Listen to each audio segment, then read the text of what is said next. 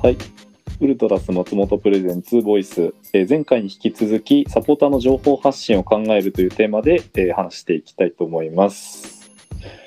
えーとじゃあ前回までは、まああのーそれぞれの UM の SNS ですとか、あのスペースだとかの紹介だとか、まあ、こういうことやっていてよかったなっていう話だとかそういうところをきお聞きしていったんですけども今回からちょっとその課題に感じている部分だとかそれを解決するためにどうしていけばいいのかって話とかをちょっとしていきたいと思うんですけどなんか2人があのこういう活動をしていく上で、えー、とウルトラスだとか山賀サポーター持っていたなクラブでもいいんですけどなんかそういう課題に感じていることとかってありますか？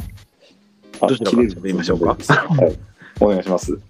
あ、どうも、塩原です。前回に引き続きよろしくお願いします。えっと、じゃあ、まず SNS の方からうん、ちょっとか、まあ、課題じゃないですけども、まあ、ちょっといろいろ、あの、前回は、あの、ツイッターの方が8、今、8400人フォロワーで、で、インスタもちょっと1400フォロワーの方に見ていただいてるんですけども、実はそこからフォロワーがなかなか増えないという課題を抱えておりまして、ほうほうほうほ意外にまあそれイコールもしかしたらファンも増えてないっていうような可能性も なんか感じてるのかなとも思うのでまあなんかちょっとここでどっかのタイミングで1万人は載せたいなというのはインスタも思い切って1万人いけばいいのかな、そうするともっとねいろんなことができるんじゃないかなとは思ってやってるんですが。う。これね、うん。あのちょっと聞いて思ったんですけど意外となんかその SNS のフォロワーが増えてないことをなんか課題だと思ってなかった自分がいるなと思って。あああというか多分その気づいてないですよね。うん。そのことに。でなんか、うんうんうんあの塩さんがあのノートでゴールラの人減ってんじゃないかみたいな話してたじゃないですか。うん、書きましたね去年。そう。うんうん。あれとなんかちょっと近いものを感じた。ああなんかこう自然とあの少しずつ膨らんでいくものなんじゃないかって漠然とうちら思ってるけど実はなんか、あれちょっと停滞してないみたいな、うん。うん、そういう話でもあるのかなとかちょっと今思いました。意外にねやっぱその、うん。中中心地じゃないけど中にいると気づかないところってうん。あったりするもんで、うん、ちょっとそこはねやっぱりちょっと時々外から見たりとかね他の人から見てねどうどういうこういう意見もあるんだなっていうのはどんどん入れてまあどんどんってわけじゃないけどもちょっとそういうの気にしてもいいのかなとは思いますね。うんあのーなんだろう増えていく時代はもう終わったのかもしれないですよね。一回その J1 っていうその天井みたいなところに達してっていうところですよね。なのでこれからは本当に能動的に増やしていくっていう形を取っていかないと自利品になっていく可能性がある。うんうん、カテゴリー上がればなんか自然と増えていくよねみたいな考え方だとっていうところですよね。うんうんううんん結構頭悩ましいところですね。うんなるほどね。なんかうちらサポーター団体で普段活動してるとその熱く応援する人を増やそうみたいな。なんかその熱く応援する人って何やねんみたいな話もあるけどうんうんそれちょっと置いといてなんかそのそういう考え方に行くけどそもそもなんか山賀サポーター増やしていこうぜみたいなものって意外となんか忘れがちというかあの、たまに思い出さないといけないなって思うんですよねすごい。SNS のフォロワーとかももしかしたらなんかそういうとこなのかもしれないですね。うん。うんううん。ん。なんか数が増えい多分入れ替わってるんじゃないかな。ぬあのちょっとね都合が悪くて応援ちょっと離れちゃった人の代わりに入ってきてるのかなっていう感じもうんうん。うん。底辺は地味に広がってるけどもじゃあ実際にじゃあスタジアムで会う方っていうのはそんなには変わってなかったりとか、それは感じるよね。もしかしたらそういうのもあるかもしれない。うん、やっぱりそのどれだけ調子良くてもその生活が変わったりとかして、えー、とスタジアムに来れなくなる人って一定数いるからうん。あのそういう意味だとあの観客数の維持とかも維持ではないんですよね定期的に一定のペースで増やしていくことができないと維持すらできない。そうそうそう。そう。あのー先日宇都宮さんがスペースで話いただいたのがあってうんライフスタイルは10年も、あのー動いていけば変わってくるっていうことをやっぱりおっしゃると。うんだからそういったところで、クラブのその客層っていうのも、常にこう生き物のように変わってくる。うん。うん、だからこそ、その離れてしまった人の理由っていうのもあるってことを拾いながら、今後どうするかっていうところを常にキャッチしてないと、うんあの前向きにあの客層を増やすってことは難しいっていうことをおっしゃってたんですよね。うんはいはいはいはい。そうそう、それはウルトラス松本の活動に対しても、やっぱり参加できる、できないっていうのも、それも実はあの、うん同じだよねっていうことは、やっぱり宇都宮さんおっしゃってましたね。うんうん。そうだね。うんまあそういう意味でもやっぱりちょっとコミュニケーションが大事なんだなってこととかも分かりますよね。その、うちらが、あの、コミュニケーション取るっていうのもあるけど、そのクラブとかも、あの、まだ来てない人がこう、どういう理由で来れないんだろうとか、うんうん、あのちょっと遠ざかろうとしてる人がだからどんな気持ちなんだろうとかそういうコミュニケーションとかってやっぱ取っていく必要あるなっていうふうに改めて思いました。うんうんはい、じゃあちょっとあの別の切り口であの俺が考えたちょっと課題に感じていることっていうところなんですけどうんなんかそのウルトラスにもお問い合わせメールって来るじゃないですか。はい、ありますね。ありますね。いはいはいあのいろんなご意見いただくじゃないですかやっぱり。はい。うんうんいろんなご意見いただく中で、なんか例えば、あのーなんでずっと太鼓叩いて応援してないんですか？みたいなやつとか、はい。ありま来たりす。来たりもするじゃないですか。そ相手チームの方がなんかいっぱい応援してる気がする。山側の応援なんか本気でやってますか？みたいな感じのメールとかもなんかいただいたりするじゃないですか。はい。うんうんまあ、なんかそういう意見をなんかあのいただくこと自体は、まあ、そのもちろん自分たちもその応援を任せてもらってる以上リードを任せてもらってる以上なんかその聞く責任があるなっていうふうにあの思うんだけどその一方でなんかそのなんでずっとこう応援してないか90分間ずっとなんか応援してないかっていうのはあの多分これまであの何度か発信してきたつもりではあって多分ツイッターとかあのうん。現場のあのトラメガで話したりとかそういうところで、うん。まあ、それはなんかあのあんまり話すとちょっと本筋がそれるんであれですけどなんか例えばあの別になんかそのコールとかちゃんととかやってない時間は休んでるわけじゃないんだよっていう。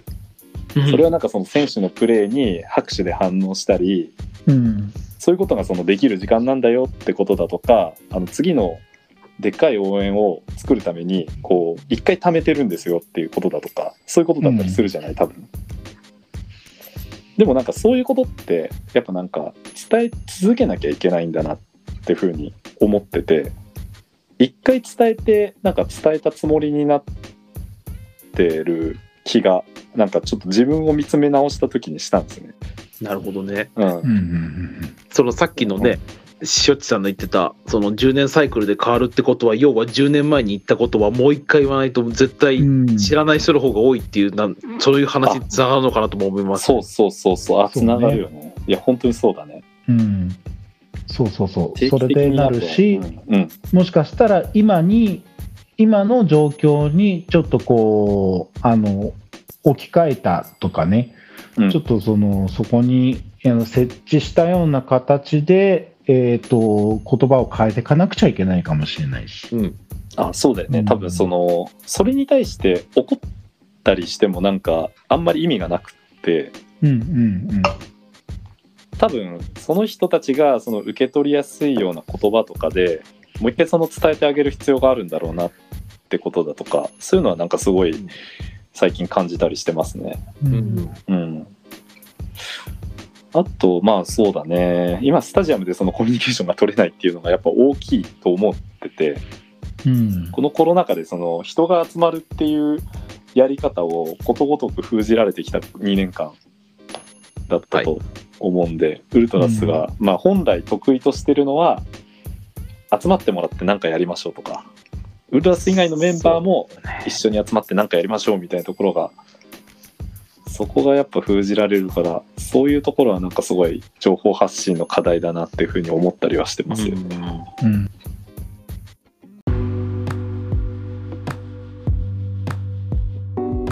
じゃあちょっと次の話題ということで、えっ、と、なんかその課題に感じている一方で、なんかこうしていきたいっていう、あの目標とかビジョンとかそういうのもあると思うんですけど、なんかその、例えば山賀スペースとかやってる中で、なんかどんな感じになっていけばいいなとかあったりしますか、うん。うんあの自分の思ってるところはあのスペースの一番のいいところであり悪いところの部分っていうところでやっぱりそのホストが権限を持ってるっていうところにあるとホストの裁量で結構こう変わってくるってところがあるんですよね。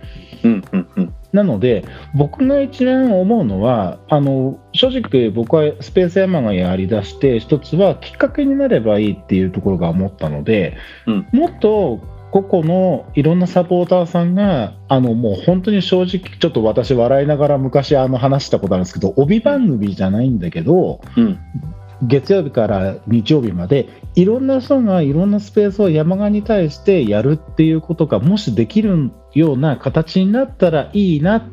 うん。そしたらいろんな人の会話のいろんな人の考え方があってそれに対していろんな人の賛同があったりあのこうした方がいいっていう気持ちを思う。あのコロナ禍前の時のコミュニケーションを取れてたような形が、このスペースのいろんなところで火がつけばもっと面白いことになるんじゃないかなっていうのは自分のこうなってほしいっていうちょっとうん希望というか、うん。いや、気持ちですね。面白いですね。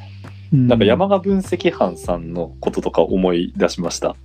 ですよね。うんそうなんです彼らがそのやっているのはやっぱりそこに分析としての特化した彼らのスペースうんの番組、で私はそこにはちょっとあのじゃなくてあのウルトラスであり一般サポーターでありっていう目線でちょっとこうやるっていうことをやったりっていうその切り口がちょっと違うようにあえてしてるっていうところはあるんですけど、うん。うん、そういうものがもっと増えてほしいっていうのが僕のなんかうん願いというか、うん。思いますね。なるほど。そうそうそう。あの、例えば、キッチンカーの人がやりだして、私のこれ、これだったらどうでしたかとかね。スタグルの番組みたいな。そうそうそう。とか、あの、山賀の、あの、社員のスペースとか、ああ。うん、もあったりとか、そう、あの、バモスのスペースとか、はいはいはいはい。それがもう毎日こうあるっていうような。山賀、そうだね。なんかその、音声とか、あっても面白いよね。あの、オフィシャルの。うんそうそうそうそうそう、オフィシャルのね、音声、あの、ガチャとかが頑張ってやってくれてるじゃないですか、うんインスタライブとかね。はいはいあのはいはい。この前のあの OB 出てきたの、ちょっと僕、面白かったんですけど、はいはいはい。見て。て、うん。そうそう、それをスペースでもうちょっとあの気軽にできるような感じうのん。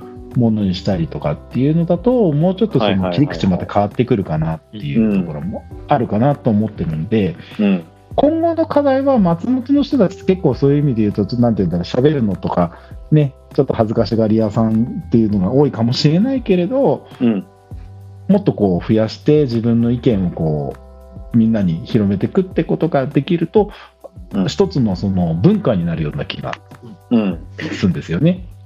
なるほど。うん誰でもこう始められるよっていうようなそのクラブにしていけたらっていうところですよね。そうですねうん。あのそれだけサポーターでやっぱりこうサポーターとクラブが手つなぎ合ってやってきたクラブだそれはもう変わらないことですから、うん。うん、楽しみながらやるってことですね。うんうんうんうんうん。うん、というのがちょっと僕の希望です。塩インクさんは何かありますかね？うん、なんかもうねいろいろなんか喋りたいっていう人はいっぱいいるだろうねきっと。うん、でもやっぱりうん。でもやっぱりリスナーっていうかね聞く側の人もね やっぱ欲しいよねとも思ったりする。承認欲求じゃないけどやっぱり誰かに聞いてほしいけどもかといって誰も聞いてないっていうなるともなんか寂しいよねっていう気がするから だからなかなか足を踏み出せみんな足を踏み出せないのかなとも思ったりするのでそうだね。この番組だってまあどれぐらい聞誰も聞いてないかもしれないしね。そうそうそうそう誰も聞いてなくて、もしかしたらただ多分うちら3人のこのなんかなんだろう、ズーム飲みみたいな感じになるかもしれない落ち着く可能性あるからね。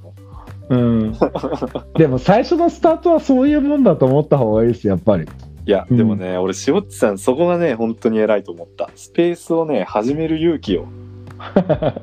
うんまああれはあれだよ。みんながやっぱりすぐ入ってきてくれたからやれたけどあれ誰も聞いてなかったら俺一発で終わってたよ。ずーっと一人みたいな感じだったら、心折れてたみたいな。そう。だって最初の5分誰も入ってこないからすげえもうずっと無音のままですから。最初、何知り合いの人とかやっぱ入ってきた？それこそあのあれですよ塩インクさんですよ入ってきていただいたのそうだがったんだ。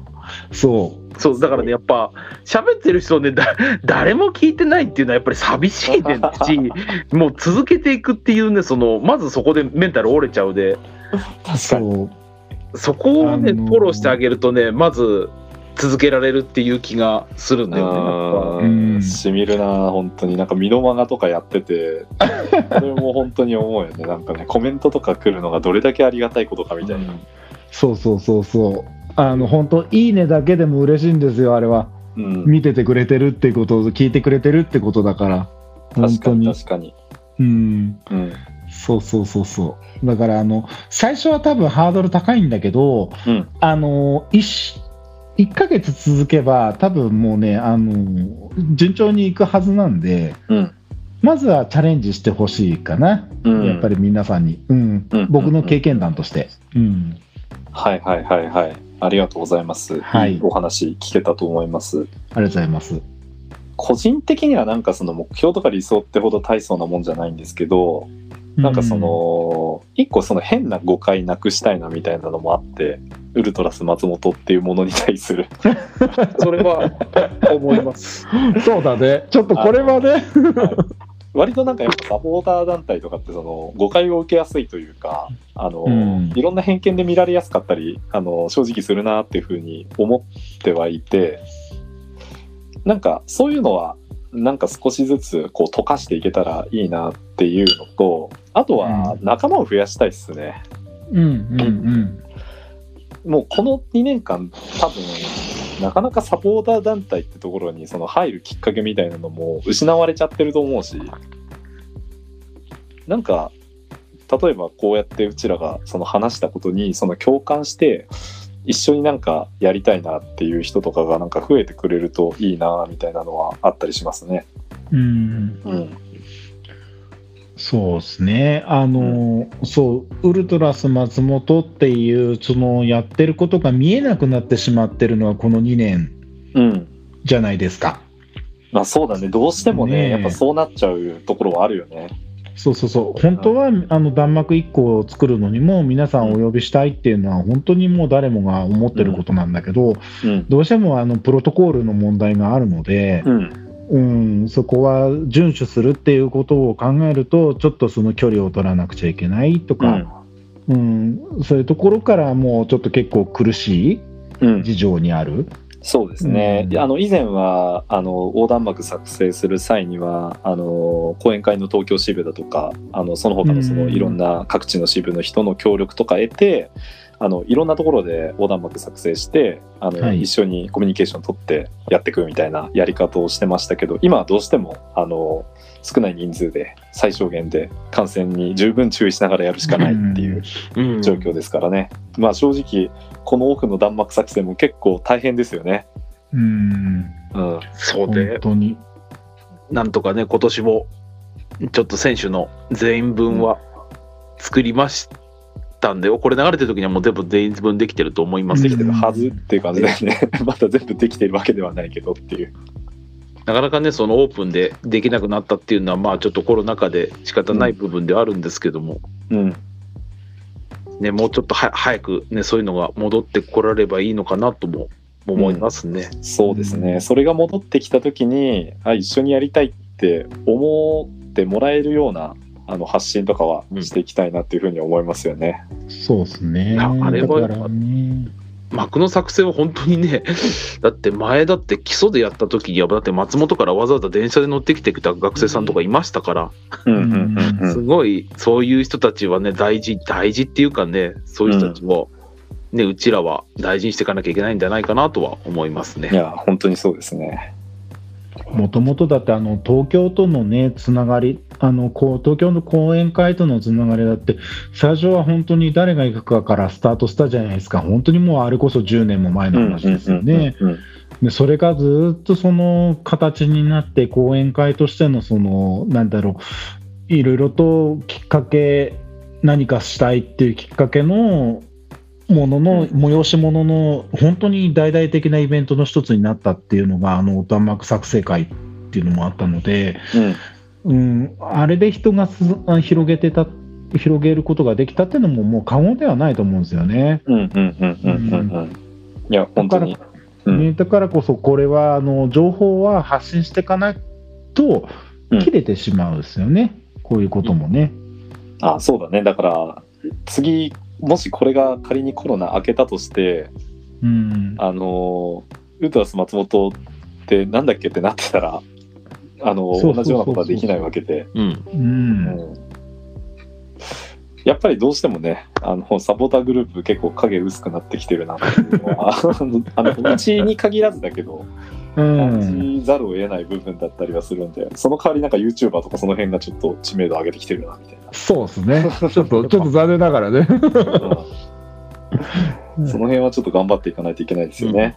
うん、まあ、うん。ウルトラス松本も YouTuber になるかって話もありますけど、YouTube やるみたいな話定期的に出るけど、うん。なんかまああの YouTube は結構どうだろう。もしかしたらやるかもしれないですけど今後。うん、考え方変わって、まずなんかちょっとこういう音声コンテンツっていうのはなんだろう。一歩進化してありなんじゃないかなってふうにうんうはん。個人的には思ってて、音声の良さってやっぱありますよねなんか。うん、うん。あのぼ僕なんかそれこそラジオ世代なんで、ああ、うん、もうラジオ聞いて、そのながら勉強してたような人たちですから、うんうん、だからもう、ラジオ的な感じはもう、どっちかというと、ウェルカムというか、喜ばしい、うん。うん、媒体だねっていうところからちょっと感じますけど、二人とはどうかな？いや、ながらで聞けるのは本当になんか時間今みんななかったりするから、一個新しい可能性ですよね。うん、あとはまあなんかさっきも言ったけど、その文字で伝えにくいことをなんか伝えられるっていうことだとか、この今話した内容を文章で伝えろって言われると、相当難しいと思うんですよね。うん。文章するのはすごい、読む側も書く側もね、意外にね、大変。そっちはそっちでいい面もあるんだけども、うん。こういう音声は音声で、こういったいいこともあるのかなとはうん。思いますね。感情とかも伝わりますもんね。感情はね、特にそうだと思う。なんかそのちょっと面白おかしく話してるのかすごい真面目なトーンで言ってるのかとかによって全然こう変わったりするしうん。なんかそのこういう声出すことでなんか親近感持ってもらえるところもあったりするのかなみたいな。ところもあるし。あとはねね。個人的に思うのはあの音声ってあの人を結構選ばないんじゃないかなって思っててあの出る人うん、うん、あの文章を書く人ってやっぱりどうしてもなんか文章苦手だからって人って多いじゃないですか。うん、うん。うん。なんか俺しおっちさんとかもなんか文章苦手だってなんか前言われた記憶がうっすら。そう。あの、それは言った。うん。それもあってのスペースだったかもしれない。今考えてみれば。あーでもね本当になんか音声だとあの出てこれる人っていうのがなんかいるんじゃないかなと思っててウータス松本の中でも結構まあいろんな人いてでもやっぱり文章書くのいつもなんかコールリーダーだったりするじゃないですか。うん。うん、なんかそういう人以外とかもあのこういう場で出てなんか喋ることだったらなんか割とできるんじゃないかなって思ったりしますね。うん。うん、そういうのをやりたいな。そうね。うんなんかあのーサポカンあったじゃないですか。サポーターズカンファレンス。はいはいはいはい。それの代わりに、こういう音声のね、媒体に、がもしできるんだったらっていうところは思ってて、ああ、うんなるほど。そうそうそう、それはサポーターが集ううん場所、うんうんうんうん。というもののあのことに新しいあの切り口の一つになれるんじゃないかっていうのは今でも僕は思ってますね。うん。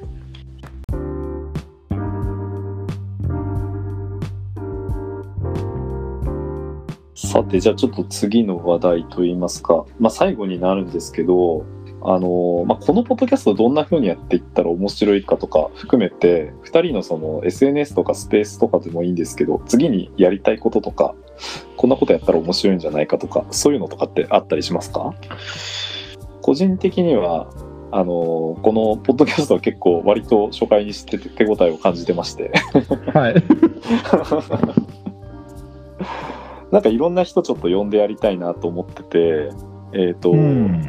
まあ最初はウルトラス松本の人たちをやっぱりしっかりあの呼んで話して思いを語ってもらうことがなんか大事なのかなっていうふうに思ってるんですけど、なんかねコールリーダーとかリズムとか弾幕とか以外にもなんか呼べそうな人たくさんいそうだから呼んでいきたいなって思いますね。うん。うん、あの、できれば、そうだな、そのクラブ側の人とかもね、うん、来てもらったりとか、あとお山側に関わってきた OB の方とか、はいはいはいはい。うん、すごいな。やっぱさすが山賀スペースすごいですね。ええ福井さんが参加されるだけありますねなんか。ええビッグフェスあのいや、宇都宮哲司さんの書籍を片手に持って、あの今日はやりますって言ったきっかけがすべては、あの すべてでしたから。だからね、でもあの、うん。そう聞いていただいてる方っていうのは間違いなくいると思うし、うんあのね、僕あの先日のあのサポーターズミーティングの時に一番ちょっと涙したことが小沢修一さんが喋ったことだったんですよ。はいはいはいはい。彼が喋るっていうことはねやっぱりどれだけの価値があるのかっていうのは僕の中には持ってて。うん。でもしぜひよければ本当に小沢修一さんとのねうん。ウルトラス松本とのコラボっていうのはね僕はもう本当にあってほしいなっていうのは私のその願いというか希望というかありますシュウさんね。な昔からまあでもあの言葉に力がある人というか、うん。うん、あの本当に昔から山川を知っているし、まあ、本当にいいこと書くんだよね。そうそうそうそうそシュウさんは。うで立ち位置もちょっとそのよりなんて言うんだろう。ん。う広い視野で見るような立ち位置に来られたので、うんうん。うん、あのぜひその部分でも今後のその将来の山鹿についてっていうところも、うん。うん、我々と考えるところとのすり合わせみたいなものじゃないですけどうん。できれば嬉しいなっていうのはちょっと僕の中のうん将来像このポ,、ッドキャストの将来像としてはちょっと感じてますそうっすね。クラブ側があの番組やるっていうのも全然ありだしね。そうそうそうそうそうそう。そういう場所でこうなんかフリー参加でいろんなサポーターとかが参加できてえっ、と話したり思いの共有を図れるみたいうなんこととかもねできたら面白いですよね。うん。うん。塩インクさんは？まあととりあえず軌道に乗せたいね。最初はね一番やっぱ大変だから。現実。数回が数回がまず大変。本当に、うん。1年続けることができるかとか、うん。まずそこからだよね。なんか。あのまあ肩意地張らずこうやりましょう。それはやっぱり。あ本当にそう。なんかアウトプットの質を求めすぎると疲れるから。うん。うん。うんとりあえず緩くやってみてそれを何回か続けてるうちになんか、あれ？なんかヒットしてるじゃんみたいな。そ うそれくらいが一番理想かもしれない。もう長く続けられることの方がうん。大事かなと。で時々なんかすごい人が来たりとか。いやー。そうそうそうそういいそうこと言いますね。あのスペース山がネタ切れがお起こす時があるんで ぜひ皆さんのあのあのアイデアいただきたいって時はあるもんですから。ス ストックあるんですか？テーマとか。あのねほぼ底ついてます今。あそうなんだ。まあでもねシーズン始まると来週ネタが尽きないと思う、まあねそうそうそうそう。よくこのストーブリーグ頑張ったなと思います。本当にそうだと思うそこは。オフシーズンが一番難しい。そう。だからぜひみんなの意見聞きたいっていうのもあるのでこのポッドキャストもやっぱりみんなの反響が欲しいってとこですねうん。そうですね。でも面白いこのポッドキャストっていうあの目の付けどころは非常に面白いと思いますね。あありがとうございます。嬉しいっす、うん。これは。まあそうですね。あのー情報発信についてまあちょっと考えてるっていうのをウータース松本の年始のミーティングでちょっとあの考えてるっつうかなんか考えていかないといけないよねみたいな発言をしてはい。それであじゃあよろしくお願いしますみたいな流れになっちゃったから なんとかちょっとやってみたぞっていう感じで、ははいい、ちょっと私、ウェブ担当2号でいいんで、ぜひ協力します。ありがとうございます。ちょっと、あの、機会があれば、お二人またちょっと多分話してもらうこと、いつかあると思うんで、またはいよろしくお願いしはいたいとよ思います。ろしくお願いしますぜひともよろしくお願いします。はい。では、あの2回にわたりお送りしてきましたが、あのこれで、あの今回は終わりということで、はいどうもありがとうございました。いやありがとうございましたありがとうございました。こちらこそ。ありがとうございました。